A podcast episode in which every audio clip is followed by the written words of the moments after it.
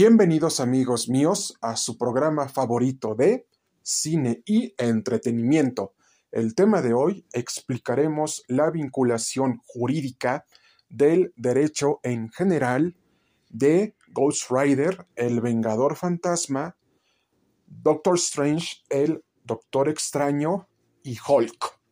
¿Listos ya? Vamos allá y empezamos a toda nuestra comunidad cinematográfica y sociedad comiquera, les comentamos que la vinculación jurídica del derecho en general, junto con Ghost Rider, el Vengador Fantasma, Doctor Strange, el Doctor Extraño y Hulk, es la siguiente respecto del universo y multiverso de Marvel. En primer lugar, tenemos al personaje de Johnny Blaze, que fue creado por el universo y multiverso de Marvel, en donde se nos narra que Johnny Blaze, junto con su padre Barton Blaze, son acróbatas de motociclismo extremo y violento. Entonces, Johnny Blaze, al darse cuenta que su padre estaba enfermo de cáncer, decide hacer un trato con el mismísimo diablo Mefistófeles para venderle su alma con la condición de que sea su heraldo en el infierno en la tierra, es decir, Ghost Rider el Vengador Fantasma. Y el padre de Johnny Blaze se mejora y principalmente ya está bien de salud, pero debido a una acrobacia mortal y extrema pierde la vida, a lo que Johnny Blaze le reclama a Mefistófeles por qué había pasado esto, y es porque a su padre ya le quedaban pocos meses de vida, y precisamente Johnny Blaze, al darse cuenta de esto, le dice a Mefistófeles Tú me mentiste acerca de esta situación, no fue culpa de tu padre por ocultártelo. Entonces aquí empieza la maldición de Johnny Blaze como Ghost Rider, el Vengador Fantasma. Y durante todo el transcurso de la historia, Johnny Blaze acepta esta maldición, aprende a vivir con ella y aprende a manejarla y a controlarla para defender al inocente y matar al culpable. Entonces aquí vemos lo injusta que puede ser la vida con uno mismo, pero si precisamente nosotros fuéramos Johnny Blaze y estuviéramos en su misma situación, ¿qué haríamos? ¿Qué harían ustedes? Sus comentarios los esperamos a través del WhatsApp y Telegram 55 44 51 79 73 ya que hay que recordar que Johnny Blaze Ghost Rider, el Vengador Fantasma, ha sido uno de los mejores héroes y antihéroes de todo el universo y multiverso de Marvel. Y además, no es la única versión del personaje, también hay una versión latina que su nombre es la de Robbie Reyes y recibe los poderes del Ghost Rider original, por lo que su versión de Ghost Rider es muy distinta a la de Johnny Blaze y también hay una versión de Ghost Rider del futuro de 2099. Pero esto será para otro tema, para otro podcast. Y ahora nos pasamos con el Doctor Extraño, Doctor Strange. Stephen Strange fue creado por Stan Lee y Jack Kirby y por el mundo de Marvel, en donde mediante un accidente automovilístico, el Doctor Extraño Stephen Strange pierde la movilidad de las manos y al ir con Ancestral obtiene los poderes mágicos de la dimensión mágica y desconocida como el multiverso mágico del ojo de Agamotto. Entonces Strange se da cuenta que puede retroceder el tiempo y volver a las cosas como estaban antes. Entonces aquí Stephen Strange, el Doctor Extraño, ve que tiene un gran poder que puede utilizar a su manera, pero si lo hace con malas intenciones, tenemos como consecuencia que puede desatar un caos multiversal extremo y violento, como lo vimos en la película de Doctor Extraño en el multiverso de la locura. Y a su vez también Doctor Extraño, al ver esta situación, no acepta estos poderes diciendo que son una maldición, pero ya con el tiempo los aprende a aceptar. Entonces, este ha sido uno de los mejores personajes de Stan Lee y Jack Kirby que se hayan creado de todo el universo y multiverso de Marvel. Y no solamente eso, amigos míos, porque muchos fanáticos dicen que Doctor Extraño, para ellos, es un gran personaje y es un gran personaje dentro del mundo de Marvel y dentro del repertorio de creaciones de Stan Lee y Jack Kirby por lo que representa. ¿Por qué? Porque Doctor Extraño, al igual que Ghost Rider, nos están mencionando que a veces no queremos nuestros dones y que para nosotros son una maldición, pero con el tiempo aprendemos a aceptarlos y a sacarles provecho en nuestra vida. Y nos gustaría que nos mandaran sus mensajes de voz y comentarios al WhatsApp y Telegram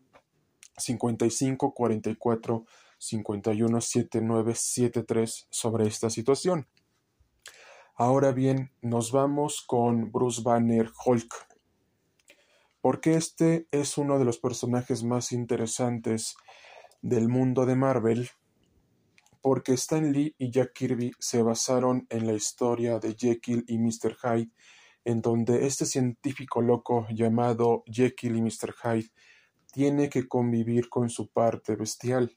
Y este es el ejemplo claro que vemos con Hulk, que tiene miedo de herir a la gente, pero también piensa con la mentalidad de un niño que se siente espantado y le tiene miedo a la sociedad en general, porque fue producto de un experimento gamma que le dio poderes y que tampoco él quiere estos poderes porque son una maldición y al utilizarlos lastima a la gente que más quiere y ama. Entonces, vemos que con toda esta situación que nos plantea Hulk y que ya lo hemos visto en la película de Hulk del año 2003 y precisamente en la serie de Hulk de los años 70 con un Ferrigno y Bill Bixby y precisamente con la versión de, de Mark Ruffalo en todo el universo y multiverso cinematográfico de Marvel y en la más reciente de She-Hulk, Defensora de Héroes, en la más reciente serie web de She-Hulk, Defensora de Héroes, mencionando lo siguiente que nuestra revista digital de cine y entretenimiento y nuestra revista digital del mundo del derecho y Cicerón Corpus Juris Civilis en nuestra revista digital de El Multiverso de Marvel y de DC Comics hicieron esta colaboración para explicar el enfoque legal de los superhéroes a través de la serie web de She-Hulk, Defensora de Héroes, nos está mencionando que Hulk a veces no es consciente de sus acciones. Entonces, para contestar la pregunta que iniciamos en el presente programa y en el presente episodio, la vinculación jurídica del derecho en general con estos tres superhéroes y antihéroes es la siguiente. Ellos no toman conciencia de lo que están haciendo con sus poderes. Porque si tomaran conciencia de lo que están haciendo con sus poderes, estarían llevando a la sociedad a un mundo mejor y utilizarían sus poderes para el bien de la sociedad. Pero si a los tres los tuviéramos en un tribunal penal de la Ciudad de México y de la Ciudad de Nueva York y de los Estados Unidos de Norteamérica, ellos se excusarían en que no quieren estos poderes porque son una maldición, pero también, a su vez, y debido a sus acciones, no controlan las situaciones y cuestiones y acciones de sus propios poderes, porque son personas asustadas y espantadas a lo que la sociedad opine de ellos. Y aquí, eh, y aquí mismo, amigos míos, les decimos lo siguiente y lo reiteramos. Aquí mismo, amigos míos, y en esta situación que se nos está presentando, los superhéroes son considerados como los malos de la sociedad. Son considerados la peor aberración que pueda existir en todo el mundo y universo y multiverso de Marvel. Porque si a los tres los tuviéramos en un tribunal penal, en un tribunal penal de la ciudad de Nueva York, de los Estados Unidos de Norteamérica y de la Ciudad de México, se estarían excusando de que no son conscientes de las acciones que realizan a través de sus poderes. Entonces, ellos están diciendo que no son conscientes de lo que hacen por tener habilidades sobrenaturales. Y si esto lo escuchan tribunales penales de la ciudad de Nueva York, Estados Unidos de Norteamérica y de México, se reirían de esta situación. Pero lo que no saben, amigos míos, es que ellos por dentro se sienten traicionados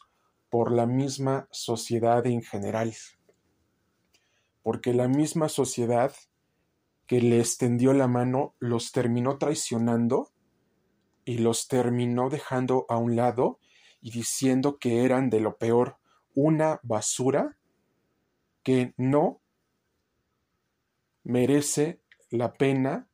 que la sociedad se desvele en ayudarlos que vele por su seguridad y por su bienestar. Por eso ellos huyen de la sociedad para no ser criticados, para no ser lastimados, para no ser juzgados de una manera grotesca, violenta y extrema.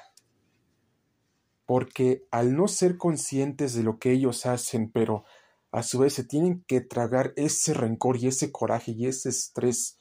que tienen en contra de la sociedad, es porque la sociedad no comprende lo que son los superhéroes. Por eso ellos trabajan a espaldas del gobierno, porque saben que si trabajan para el gobierno, siempre van a estar vigilados constantemente y nunca podrán tener paz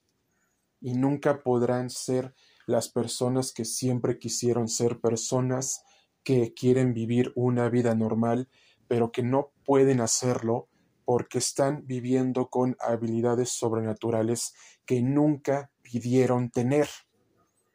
Entonces, si analizamos esto, a veces el derecho es muy duro, con nosotros mismos y con la propia sociedad. Pero los superhéroes nos están diciendo lo siguiente, no hagas caso de lo que dice la sociedad y lucha por lo que más quieres en la vida. Este es el principal mensaje que nos está diciendo el universo y multiverso de Marvel a todas aquellas personas que han perdido fe en el sistema judicial. Y si ustedes ven esa colaboración que hicimos entre cine y entretenimiento, el mundo del derecho y un Corpus Juris Civilis. Y el multiverso de Marvel y de DC Comics se darán cuenta que los superhéroes son un reflejo de la sociedad actual en general. Y que el derecho, junto con los superhéroes, puede ayudarnos a comprender este panorama que siempre Stan Lee y Jack Kirby se imaginaron que llegaría en un punto en que todas las películas de superhéroes que estamos viendo en la actualidad reflejan esta situación que vivimos en el mundo actual,